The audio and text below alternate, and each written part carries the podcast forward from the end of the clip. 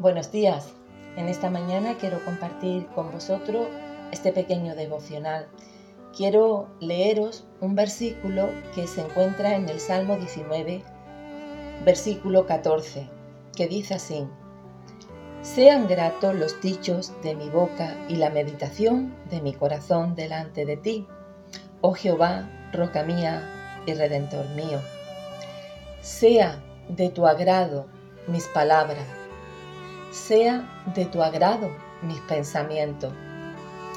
Alguien dijo en la antigüedad que cada hombre era hijo de sus pensamientos, de acuerdo a lo que cada uno tiene en su mente, así es y se comporta. De ahí la importancia de controlar lo que entra en nuestros pensamientos, lo que hay en el fondo de nuestro corazón. El apóstol Pablo en Filipense capítulo 4, versículo 8, nos explica lo que Dios quiere que gobierne nuestra mente.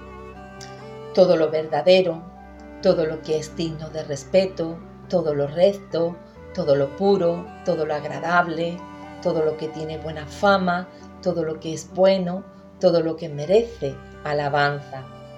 No podemos permitir que entre basura en nuestra mente. Y ya sabes lo que es basura. La mentira, lo irrespetable, las cosas que son torcidas, lo impuro, lo desagradable, lo que tiene mal nombre, lo malo y todo aquello que es contrario a Dios. Fíjate bien en las cosas que te rodean y no permitas que entre en tu mente aquellas que cumplan esas características que pueden llegar a destruirte. Porque todo aquello que domina tu mente es lo que acaba por dominarte a ti.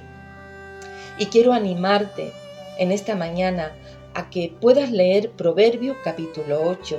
En él encontrarás todas las características de la sabiduría de Dios, porque es la misma sabiduría que debe estar en nuestra mente.